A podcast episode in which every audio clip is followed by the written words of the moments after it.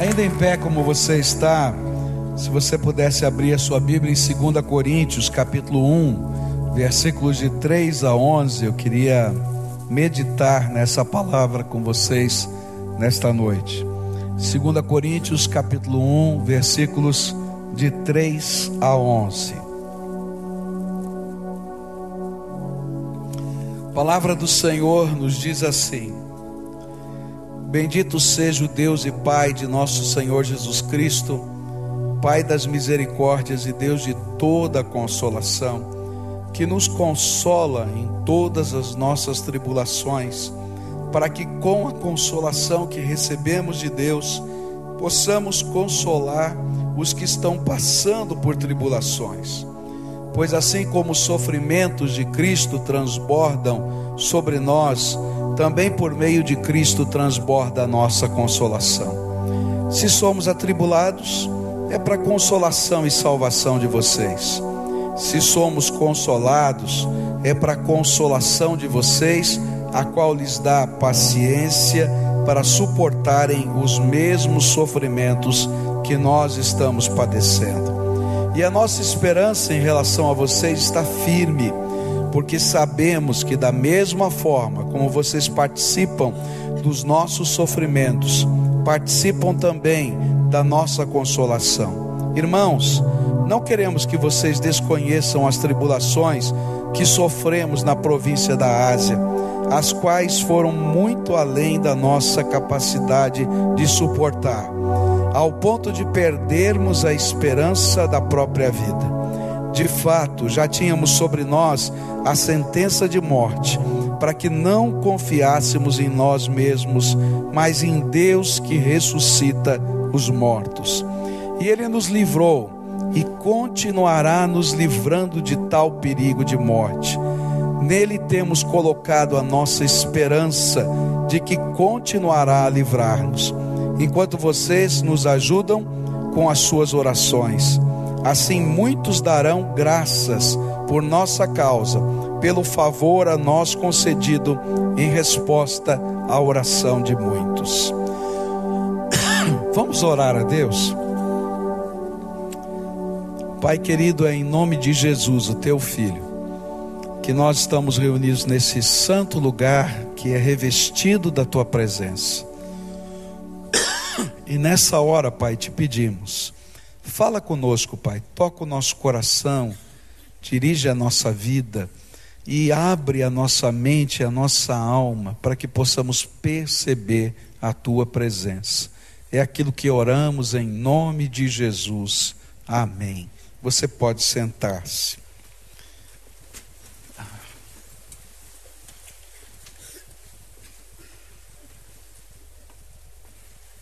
A gente começou a estudar esse texto hoje pela manhã e vimos que nesse texto Paulo apresenta as dinâmicas que regem a maneira de Deus nos confortar. E a primeira dinâmica a gente vai encontrar na razão do porquê Deus nos conforta. E a razão a gente aprendeu que tem duas bases muito simples. A primeira base, porque Deus nos conforta, é porque isso faz parte da sua natureza. Ele é o Pai das misericórdias e o Deus de toda consolação. É, isso faz parte dele, da sua natureza. São as misericórdias do Senhor que se renovam cada manhã na nossa vida, que fazem com que a gente não seja consumido o Senhor está trabalhando isso porque é parte da sua natureza. Segunda razão que a gente viu nessa dinâmica é porque era uma promessa de Deus. O Senhor prometeu, né? porque o conforto, a gente aprendeu hoje de manhã, é Deus está ao nosso lado para nos ajudar. E a promessa dele foi: Eis que estou convosco todos os dias, até a consumação dos séculos. A promessa dele lá em João 14, capítulo 14, 15 e 16, é que ele enviaria o Espírito Santo consolador para andar conosco todos os dias. Então, nessa dinâmica, a gente vai ter a razão. A razão porque é a natureza de Deus e porque ele prometeu que faria isso. Mas eu queria continuar a estudar esse texto e olhar para essa dinâmica. E nesse texto, Paulo está falando do propósito, por que Deus nos conforta. É, é interessante entender que Deus está nos confortando porque é a natureza dele, porque ele prometeu, mas ele tem um propósito quando ele coloca o conforto dele na nossa vida. Eu vou usar uma palavra mais forte do que propósito. Ele tem uma missão para nós quando ele nos conforta. E a gente vai aprender que o conforto de Deus não é algo passivo eu só recebo. O conforto de Deus é também um desafio a que eu viva alguma coisa a mais no poder e na autoridade do nome dEle. E então o verso 4 vai dizer assim: que nos consola em todas as nossas tribulações, para que com a consolação que recebemos de Deus, possamos consolar os que estão passando por tribulações. Um dos propósitos que Deus tem a nos consolar é transformar-nos em instrumentos de consolação, repartindo com os outros a consolação que Deus tem nos dado. Se é parte da natureza de Deus consolar, Ele é o Pai das misericórdias, é vontade de Deus que um pedacinho da natureza de Deus passe a fazer parte da sua vida e você possa ser filho da misericórdia. Se Ele é o Pai, você vai ser o filho da misericórdia. Se Ele é o Pai, o Deus de toda consolação, você vai ser o filho que age com consolação na vida dos outros. Que você possa aprender com o modelo do Pai. Eu me lembro de ouvir o testemunho de um pastor, não é? é o filho de, do pastor João Falcão Sobrinho, um, um grande líder da nossa denominação. E ele contou uma vez pregando o testemunho dele, como é que Deus trabalhou a vida dele para enxergar a necessidade dele se tornar um pregador do evangelho. E ele então contou a história dele quando criança, com seu pai. E o seu pai, então, era pastor no interior do estado de São Paulo. E ele foi, então, é, para aquele. Pra, ele saía de tarde, depois do culto da manhã, e ele andava, então, pela linha do trem e ia até um bairro, um lugar distante, onde eles estavam abrindo uma congregação. E esse menino era o companheiro do pai. Todo domingo à tarde ele dava a mão para o pai e andava nos trilhos do trem. Ele disse assim: Olha, para mim a grande alegria era chegar o domingo para andar nos trilhos do trem, porque eu ia me equilibrando em cima do trilho. Acho que todo mundo já brincou assim, não, todo mundo não sei, mas os mais velhos já brincaram assim, né? A gente vai lá e fica se equilibrando na linha do trem, né? Especialmente no interior, a gente podia fazer isso. Nas grandes cidades não dá para fazer. Então ele dizia: Ah, eu achava o máximo andar em cima da linha do trem. Mas cada domingo que eu ia andar na linha do trem, eu ajudava o meu pai na igreja. Eu ajudava a, a carregar as Bíblias, eu ajudava a distribuir os folhetos, eu aprendia a falar do amor de Jesus. E quando eu cresci, a minha paixão era ser como meu pai, alguém que pudesse dividir algo precioso na vida das pessoas. E o Evangelho se tornou a grande chamada da minha vida. Quando eu lembrei desse texto aqui, eu estava lembrando dessa história. Quando Deus derrama misericórdia sobre a nossa vida, e quando Deus nos conforta, Ele está dizendo para a gente assim: olha, eu estou abençoando você, mas eu queria que você aprendesse a ser parecido comigo, e que nesse caminhar da vida, você pudesse ter um coração aberto a repartir com os outros aquilo que eu estou fazendo na sua vida. Se você foi consolado pelo Senhor em meio às lutas, então de alguma maneira você vai sentir a necessidade de repartir o consolo que um dia Deus lhe deu com alguém que está sofrendo, quem sabe, na mesma área que você está sofrendo. Eu não sei se você já viveu isso, né? Tem pessoas que estão passando, às vezes, por lutas que nós já passamos. E quando a gente olha para pessoas que já estão passando por lutas que nós já passamos, a gente sente diferente com elas. E a gente se sente responsável de alguma maneira. E a gente quer fazer alguma coisa. E o fato da gente ir naquela direção é um sinalzinho de Deus, dizendo: Ó, oh, eu sou o Deus de toda consolação que está fazendo de você um consolador. Vai lá no meu nome e abençoa essa vida. E aí a gente se transforma num confortador dos outros. Deus é consolador, Cristo é consolador, o Espírito Santo é consolador, e Ele quer que nós também sejamos consoladores.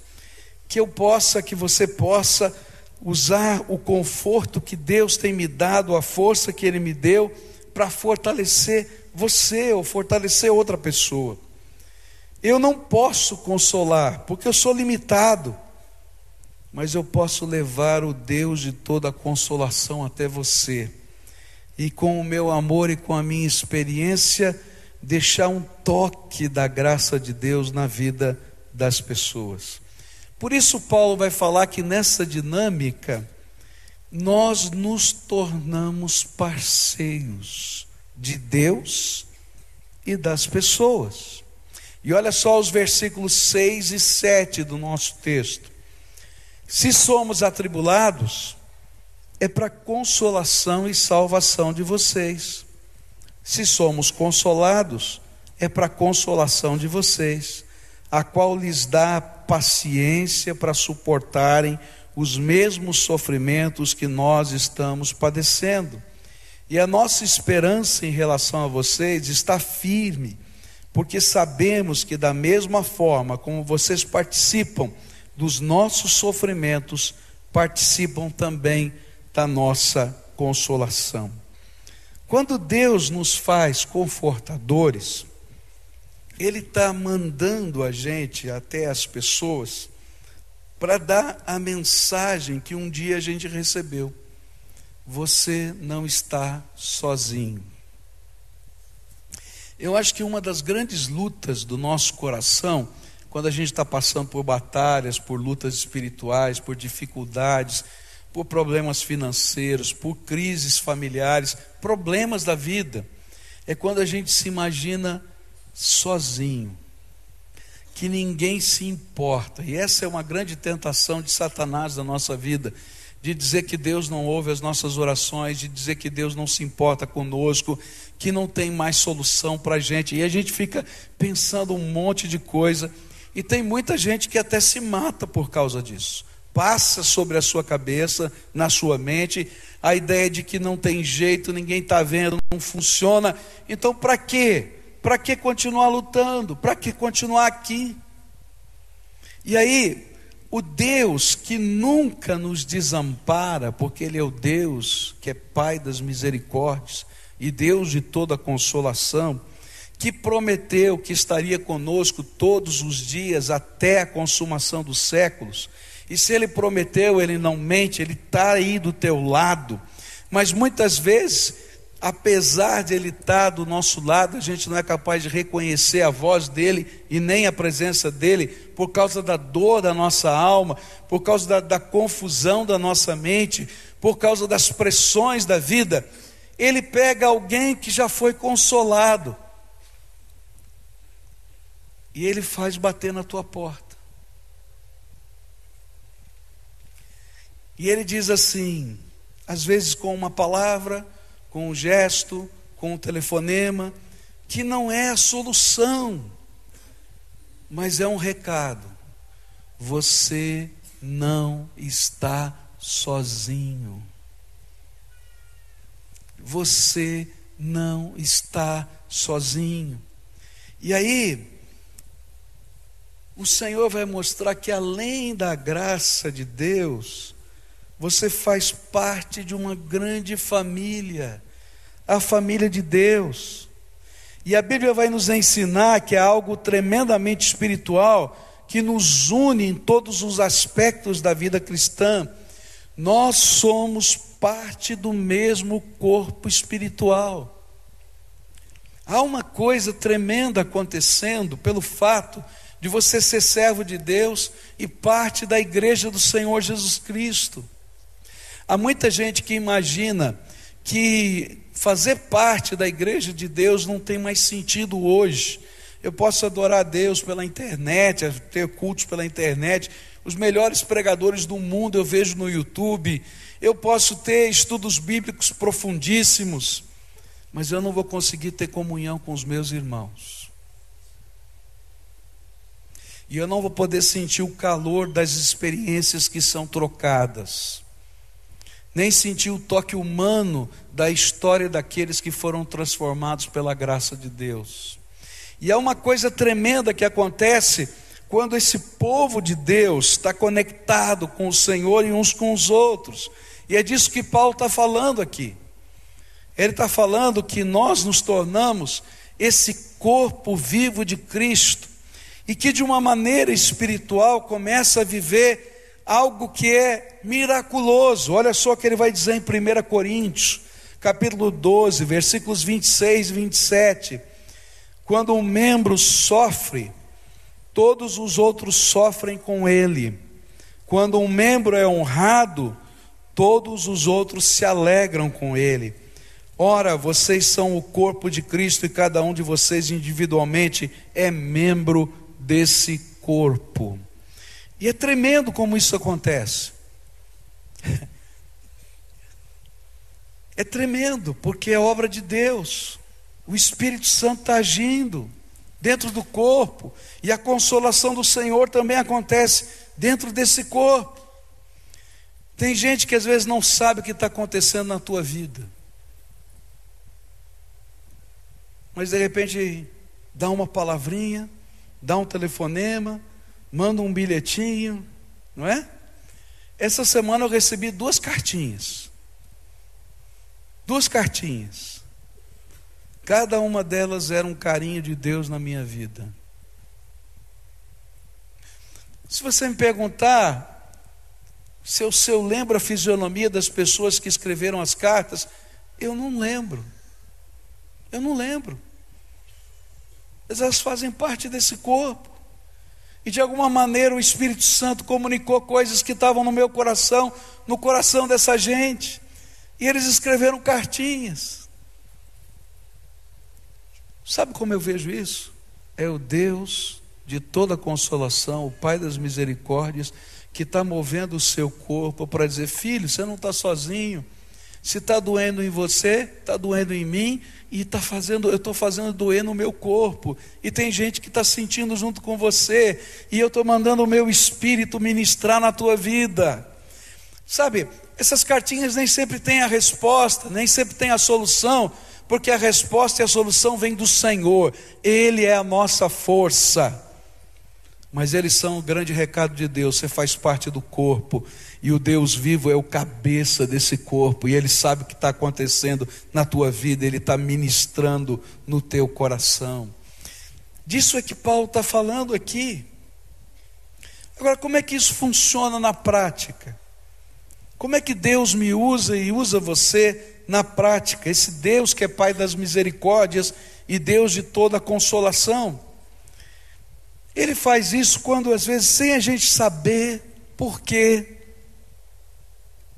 a gente compartilha o testemunho da gente. Ou às vezes até sabendo por quê, a gente conta a nossa história.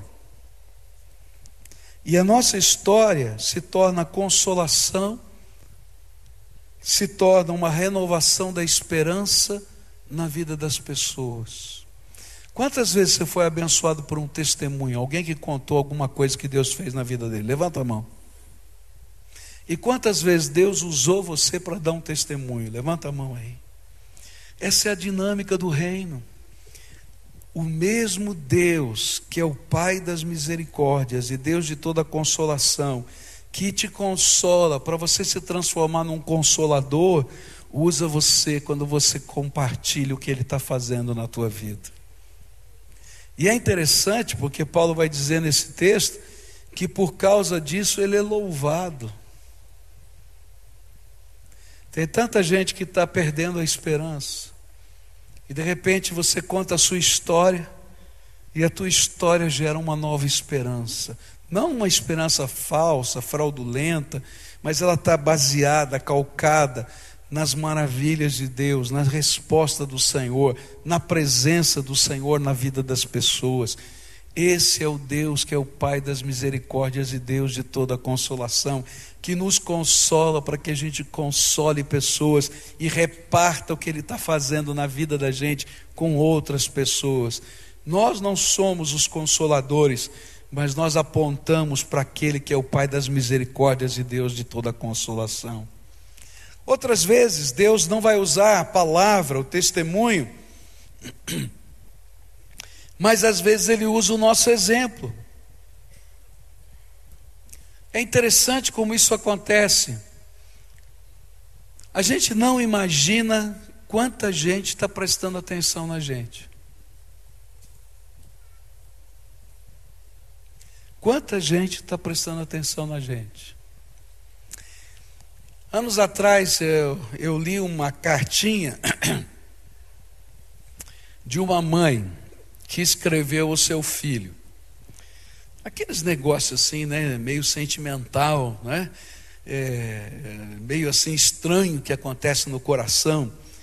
Aquela mãe, ela não estava doente, não tinha nada de errado, mas eu não sei porquê, ela escreveu uma cartinha. E nessa cartinha ela estava olhando para o seu filhinho, que era pequenininho ainda, com uma sensação: será que eu vou viver para ter a capacidade de ver o meu filho se formar, crescer, casar e tal? E naquele momento de angústia, ela começa a escrever a cartinha dela.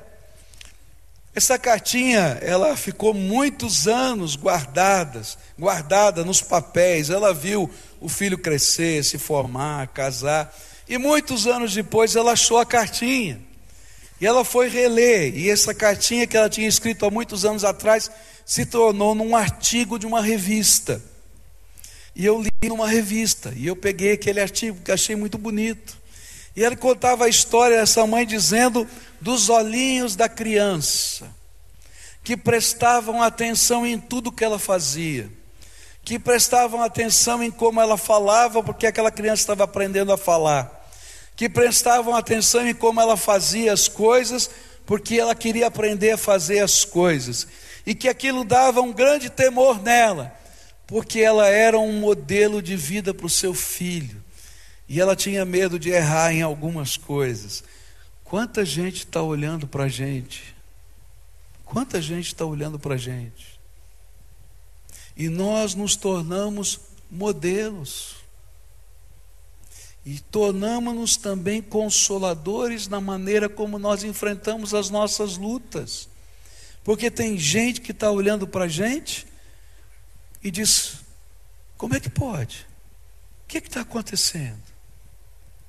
E aí o Senhor está usando a nossa vida como um modelo para abençoar outras vidas.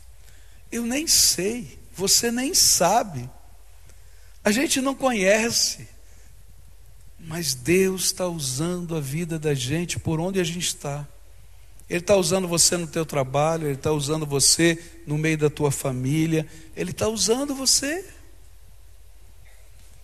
E aí o Deus de toda consolação, consola e se torna Pai da misericórdia na vida daquelas vidas, quando às vezes um, um relance da tua vida alcança o coração de alguém e diz: Sabe, eu acho que eu posso confiar nesse Senhor também. Eu olho isso também de uma maneira.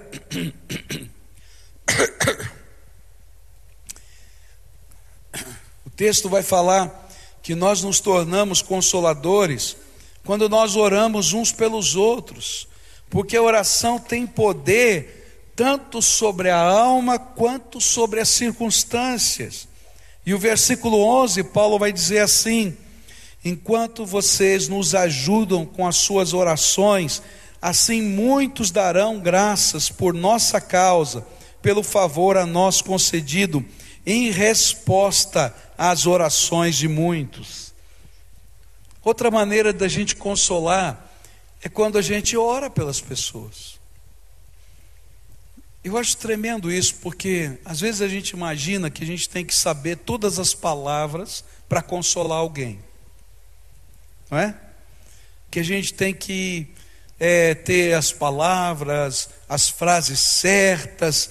E eu descubro na minha vida como pastor que não são as palavras certas que eu decorei num livro de, de autoajuda que abençoam as pessoas, mas é a empatia que a gente pode ter com elas. E é o poder de Deus que se manifesta na nossa fraqueza na vida delas. Algumas pessoas que me disseram que eu fui instrumento de consolação foram pessoas que eu disse que eu abracei, chorei e pedi que Deus estivesse com elas. Foi a única coisa que eu podia dizer naquela hora. Mas naquela hora elas foram tocadas pela presença do Espírito Santo de Deus. E a Bíblia diz que nós nos tornamos filhos da misericórdia elementos e agentes do Deus de toda consolação quando oramos uns pelos outros. Não somente a alma é tocada com consolação, mas o poder de Deus se manifesta no meio das circunstâncias. E quando o poder de Deus se manifesta, ele é um fato incontestável. A gente não consegue explicar o que Deus está fazendo. Semana passada, no final do culto, veio uma jovem, me deu um abraço, e ela disse assim: Pastor, eu queria te dizer uma coisa. Eu quero dizer que eu sei que o senhor está passando por muitas lutas, por muitas dificuldades, mas eu vim aqui dizer para o Senhor o que aconteceu na minha vida, e quero orar pelo Senhor. Eu falei, ok. Ela disse assim: Eu estava numa UTI, com falência múltipla de todos os órgãos. Toda a família foi chamada, porque eu estava morrendo, literalmente morrendo. Mas o Deus Todo-Poderoso me trouxe vida de novo, e eu estou aqui. E eu vim aqui dizer que esse é o Deus com quem a gente conversa. Você está entendendo? E aí, de repente, a gente é consolado porque a palavra de Deus está na boca de um jovem que está compartilhando conosco a misericórdia de Deus e que está orando pela gente na sua simplicidade, dizendo: Eu creio no Deus de toda consolação, que é Pai das misericórdias. Quando a gente ora, não apenas a alma é tocada, mas as circunstâncias são movidas pela graça de Deus e o Senhor vai nos abençoando. A Bíblia vai dizer que nós nos tornamos participantes dessa obra de Deus de, de, de consolação quando a gente aprende a usar palavras de afirmação. A gente não pode imaginar como é abençoadora a palavra de bênção sobre os outros. É muito fácil a gente criticar. Vamos falar a verdade, não é? Achar defeito é rapidinho, especialmente se não for os nossos, forem os dos outros. Agora a gente reconhecer a bênção e levar uma palavra de afirmação para os outros é divino, é abençoador. E é isso que Paulo vai dizer em 2 Coríntios, capítulo 7, versículos 5 a 7, onde ele diz assim: Pois quando chegamos à Macedônia, não tivemos nenhum descanso, mas fomos atribulados de toda forma, conflitos externos, temores internos. Deus, porém, que consola os abatidos, consolou-nos com a chegada de Tito, e não apenas com a vinda dele, mas também com a consolação que vocês lhe deram ele nos falou da saudade, da tristeza, da preocupação de vocês por mim, de modo que a minha alegria se tornou ainda maior. Olha que texto lindo da palavra de Deus. Tito vem de, de Corinto visitar Paulo. Ele sempre tinha ouvido coisas ruins que estavam falando de Paulo. E de repente ele chega e diz assim: Olha, eu trago aqui o abraço da igreja. Fulano mandou te dar esse abraço. Beltrano mandou dar esse abraço para você. Olha, Ciclano disse que está chorando de saudade por você. Quando é que você vai voltar? Olha, e quando ele ouviu tudo aquilo, ele que estava passando por uma grande batalha disse assim: Deus trouxe para mim consolação. Você já parou para pensar que Deus pode usar a tua vida hoje de uma maneira muito simples? Você já parou para pensar que você pode pegar um telefone e ligar para alguém que Deus coloque no seu coração, só para dizer uma palavra de afirmação? Dizer assim: olha, eu estou com saudade de você. De vez em quando Deus toca o meu coração, eu faço isso. eu ligo para algumas pessoas.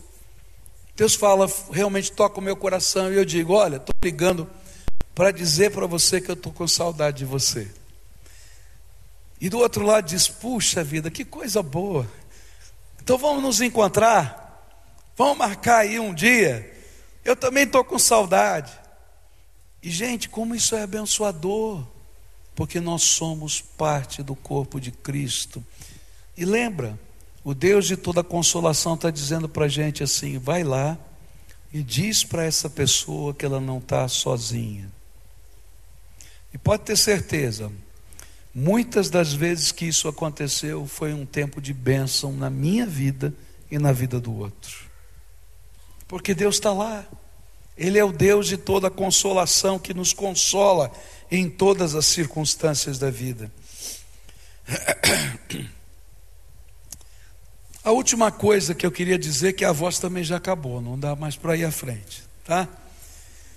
É que nessa dinâmica de Deus, quando de alguma maneira a gente participa da consolação que Deus dá a um irmão, a vitória dele também é minha. E a gente celebra a vitória.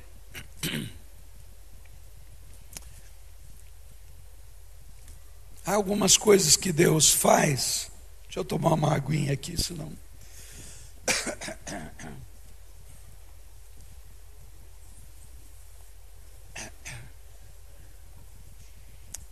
Há algumas coisas que Deus faz que são muito preciosas.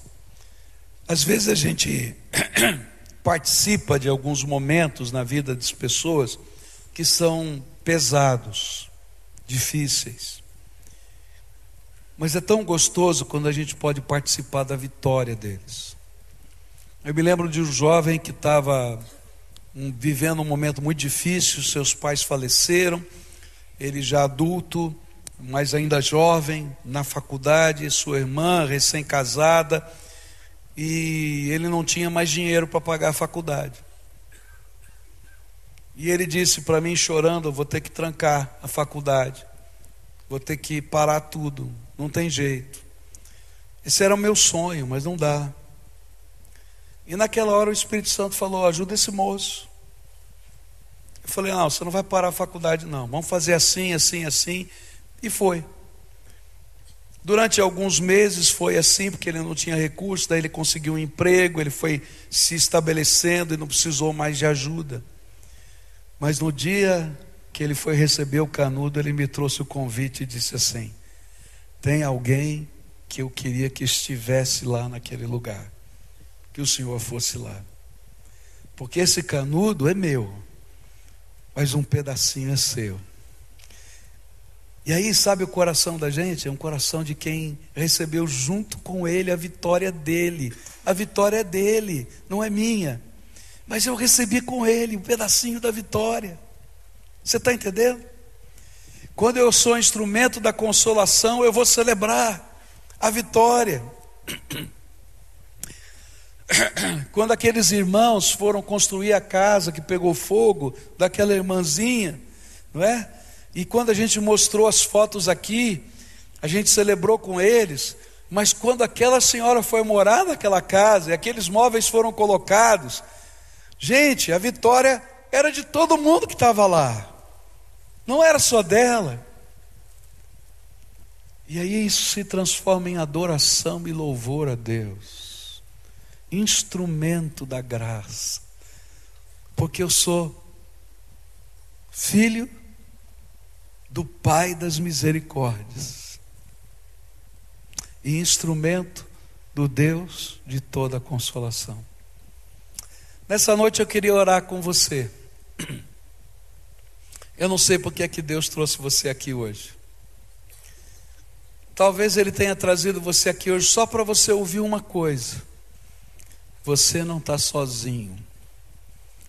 O Deus que é Pai das misericórdias e Deus de toda consolação, Ele cumpre a sua promessa e Ele está do seu lado. Se você não consegue vê-lo, nem ouvi-lo, nem senti-lo, Ele manda eu dizer isso para você. E não é coincidência, não. É mover do Espírito.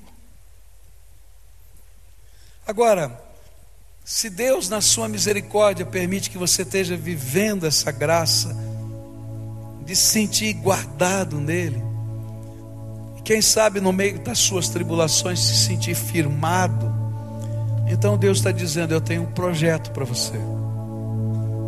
Meu projeto é que você seja uma bênção na vida de alguém. Então vai lá para alguém, eu não sei para quem, aquele que o Espírito Santo tocar o seu coração, e vai lá e conta o que Deus está fazendo na tua vida. Deus não nos chamou para sermos teólogos, conferencistas, convencedores dos outros. Deus nos chamou para sermos testemunhas. E a gente vai como testemunha de Jesus. Eu quero contar o que Deus está fazendo na minha vida. E quando a gente vai assim, a gente leva uma benção. Só isso. Presta atenção, porque as pessoas estão olhando para você e o seu modelo pode ser uma benção ou uma maldição. Eu espero que o seu modelo seja uma inspiração para pessoas dizerem assim: olha, quero aprender com aquela mulher, com aquela mulher, quero aprender com aquele homem. Tem algo bonito de Deus nessa vida. Eu quero algo que está lá. E assim é a dinâmica da nossa vida. Se for possível, faça alguma coisa por alguém. Não sei como, faz. Às vezes a gente não consegue resolver os problemas todos de todo mundo, mas a gente pode, quem sabe, caminhar um passo. Aquele menino, pouco tempo depois, questão de não sei se um ou dois meses, ele já estava empregado, mas naquele momento ele estava desistindo. Ele precisava que alguém tivesse do lado dele naquele dia, só isso. E assim acontece na vida de muita gente, porque lembra, nós não somos a solução, nós somos só o agente daquele que é a solução, o Pai das misericórdias e o Deus de toda consolação. E não se esqueça das palavras de afirmação. Às vezes, tem gente sofrendo dentro da sua casa. Um marido, uma esposa, um filho, um pai. E o que mais falta às vezes dentro de casa é uma palavra de afirmação. E dizer: olha, a gente tem um monte de problemas, mas tem isso tão bonito na tua vida, tão lindo, isso aqui é tão valioso. E às vezes, quando a gente fala isso, rebenta o coração, porque às vezes está tão pesado, tanta coisa, está tão difícil, tanta coisa, e aquela palavra vem na hora certa para ministrar na nossa vida. Fica de pé, eu quero orar por você hoje. E todos nós precisamos de algo de Deus. Todos, todos. Não tem ninguém aqui que não precise de algo de Deus. E Ele me trouxe aqui porque eu preciso dele. quebradinho, arrebentado, sem voz, mas eu preciso dele. Assim como ele trouxe você. E eu quero orar por você hoje. E pedir que o Pai das misericórdias e Deus de toda consolação te abençoe. Te abençoe. E enquanto Ele te abençoa, faça de você uma bênção. Já disse num sermão há meses atrás, né? Nós somos os abençoados abençoadores. E essa é a dinâmica do reino de Deus. Pai querido, aqui está o teu povo, povo amado, povo querido, lavado no sangue de Jesus. Te louvo, Senhor, porque as marcas do Deus da promessa estão na vida dessas pessoas. Mas, Senhor, eu quero te pedir que agora o Senhor abra as janelas dos céus e trate a alma de cada um deles. Que o Senhor esteja tocando as circunstâncias da vida, ensinando-os a andar no meio, Senhor, dos vales, dirigindo os seus passos. Quero te pedir, Pai, que a unção do Senhor se derrame sobre o teu povo e que eles sejam filhos da misericórdia, agentes do Deus de toda consolação. Que entendam, Pai, que aquilo que o Senhor semeou de bênção na vida deles tem que ser repartido, porque tem a ver com a tua natureza e com a tua promessa. E que eles, por onde quer que estejam indo, saindo daqui, eles sejam esses essas bênçãos vivas do Senhor, aonde o Senhor os colocar. Ó oh, Pai, que essa bênção chegue em casa, chega no, chegue no relacionamento entre mulher e esposa, esposa e marido, marido e esposa, pai e filho, filho e pai. Ó Pai, que chegue nos relacionamentos da família mais extensa, que às vezes se quebram por coisas tão tolas e que haja reconciliação na base do amor que vem do alto. Que lá, quando eles forem para o trabalho, eles sejam lá os modelos do Senhor, pessoas que inspiram, inspiram outros. Ó oh, Pai, coloca o teu perfume na gente. É aquilo que eu oro, Pai, em nome de Jesus. Amém e amém.